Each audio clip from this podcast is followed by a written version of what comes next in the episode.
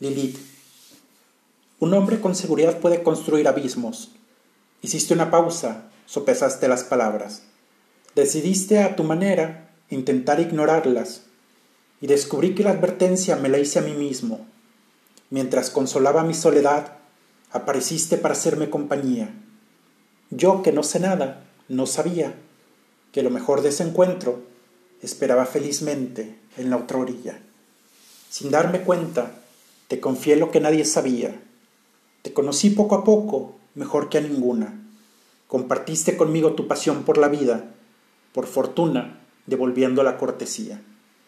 Después de tantos años, por vez primera, decidí vivir como si el mañana no existiera. Solo queda enfrentar las consecuencias, sin importar cuáles sean.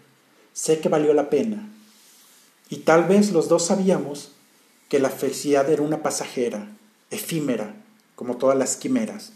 No importa, gracias de cualquier manera.